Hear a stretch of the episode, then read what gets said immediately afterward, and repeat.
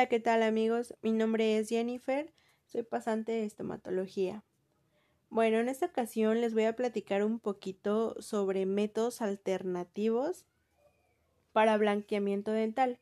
Muchos de ustedes me han preguntado sobre si realmente funcionan recetas caseras que ustedes han ido escuchando. Bueno, esta sección eh, la voy a dividir en dos porque así como muchos tienen dudas sobre recetas caseras, también me preguntaron sobre los kits para blanqueamiento que actualmente se están vendiendo sin supervisión de un odontólogo. Y pues eso se los platicaré también. Bueno, vamos a comenzar esta lista con eh, una receta que fue la que más coincidió yo creo y que la mayoría hemos escuchado, que es una pasta dental casera elaborada con bicarbonato y limón. Bueno, les voy a platicar un poquito más o menos de estos dos ingredientes. Eh, el limón tiene un pH altamente ácido. Bueno, y si eso lo estamos usando frecuentemente, puede provocar una erosión dental. La erosión dental es el desgaste de la primera capa, que se llama esmalte, causada por agentes ácidos. Y el otro, que es el bicarbonato, es un componente que tiene un pH alcalino. Bueno, este tiene poca agresividad realmente y no dañaría tanto a tus dientes. Al combinar estos dos ingredientes, su mezcla no lograría dañar el esmalte, por lo que el bicarbonato lo que va a hacer va a neutralizar el pH del limón. Entonces, pues no tendría gran daño. Ahora la pregunta que, que se hacen es si realmente funciona. Bueno, a lo largo de la vida eh, el color natural del diente eh, sufre un cambio porque empiezan a pigmentarse por el café, por el cigarro, el vino, etcétera, entre muchos alimentos. Entonces, esas pigmentaciones que tiene, eh, que empieza a tener el diente, por ejemplo, igual si eh, se tuvo ortodoncia, bueno, ahí es adentrarnos un poquito más. Pero las pigmentaciones que se va que va teniendo el diente, esta pasta al estarla usando podría quitar las pigmentaciones de los dientes con el paso del tiempo, mas no podría hacer un, aclaramiento más del color natural de tus dientes, ¿ok? Ojo, hay que tener mucho cuidado con eso, no estoy diciendo que lo debamos de usar frecuentemente, porque si tienen lesiones en los tejidos blandos o los tejidos duros, que en esta ocasión son los dientes, de la cavidad bucal, podrían tener consecuencias negativas. La segunda receta que me preguntaron mucho fue sobre el aceite de coco.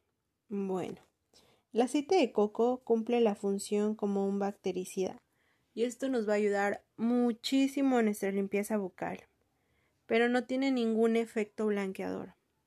De hecho, muchas personas eh, lo ocupan como pasta dental en su vida cotidiana. Bueno, y la segunda sección es sobre productos que se venden actualmente eh, que prometen blanquear tus dientes y seguramente muchos de ustedes ya los han escuchado. Son muy famosos, en especial en Instagram. Bueno, mm, en esta ocasión van a ser dos, las tiras blanqueadoras y el blanqueador dental con luz. No voy a mencionar marcas, eh, pero les voy a platicar un poquito sobre estos.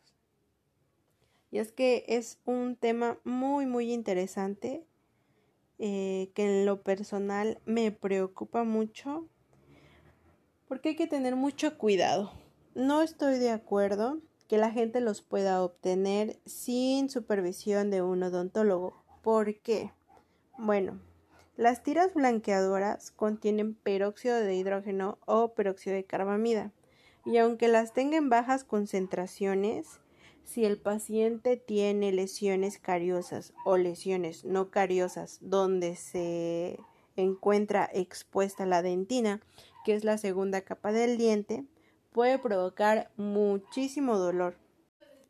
El siguiente producto es sobre el blanqueador dental con luz. Bueno, y es que este producto de verdad que no es lógico que se venda en un alto grado de concentración para usarlo en casa. Para que se dé una, idea, en el consultorio los odontólogos lo usan de un 35 a 40% de concentración, mientras la jeringa eh, de estos productos lo tienen un 35%. Imagínense, es demasiado alto el peróxido de carbamida. Al no ser supervisado por un odontólogo, podría quemar los tejidos blandos del diente, como lo es la encía. Pueden sentir mucho dolor, sentir punzadas muy intensas e incluso mucha sensibilidad. Es muy importante que este que el blanqueamiento dental sea supervisado por un odontólogo porque tiene muchas contraindicaciones. Por ejemplo, está totalmente contraindicado en pacientes fumadores. Se debe evitar en el embarazo, en el periodo de lactancia, en pacientes que tienen una línea de fractura, en, hipoplasias, en desgastes, restauraciones defectuosas, en caries, gingivitis, periodontitis, eh, si el paciente ya cuenta con erosión dental, entre otras cosas. Ahora les voy a comentar cómo es que se utilizan estos blanqueamientos dentales con luz. Bueno, la mayoría de ellos va a tener un hisopo eh, en el cual te dice que tiene vitamina E y que te lo debes de frotar alrededor de la encía y los labios. Mm, no va a tener otro efecto más que de cuidar la piel de la luz y pues ayuda un poco a que no haya tanta resequedad, pero no te lo va a proteger en ningún momento del peróxido. Bueno, eh, sugiere que pongas el gel que vienen en unas jeringas, eh, un milímetro en la arcada superior, un milímetro en la arcada inferior. Muchas de ellas, eh, las fundas las vas a adherir a la forma de tus dientes poniéndolas primero en agua caliente, después en agua fría e introduciéndolas a la boca con mucha fuerza. Otras no. Otras eh, ya van a venir en una especie de forma de guarda.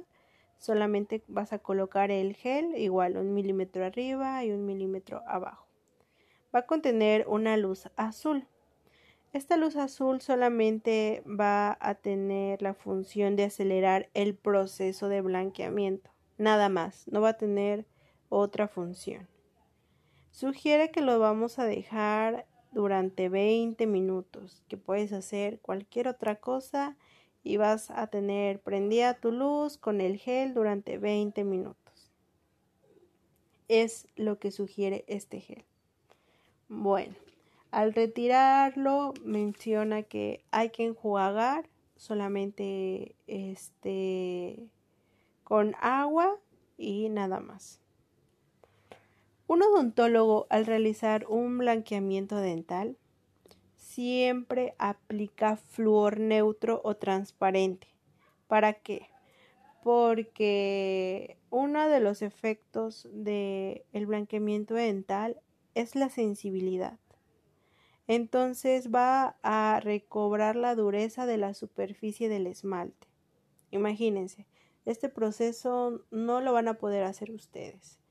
Entonces, si de por sí va a haber sensibilidad, eh, acudiendo a un odontólogo y él va a ver qué en qué concentraciones se les va a ir poniendo por sesiones, cuántas sesiones realmente necesitan, eh, porque son muchos factores, no, los, no todos los pacientes pueden tener las mismas sesiones de blanqueamiento, las mismas concentraciones, eh, no con todos podemos utilizar peróxido de carbamida o peróxido de hidrógeno. Todas eh, esas cuestiones las debe de ver un odontólogo.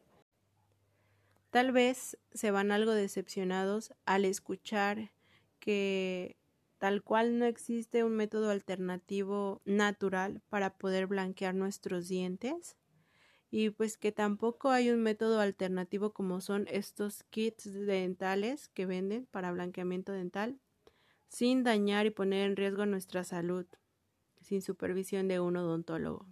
Espero que les haya servido mucho este tema.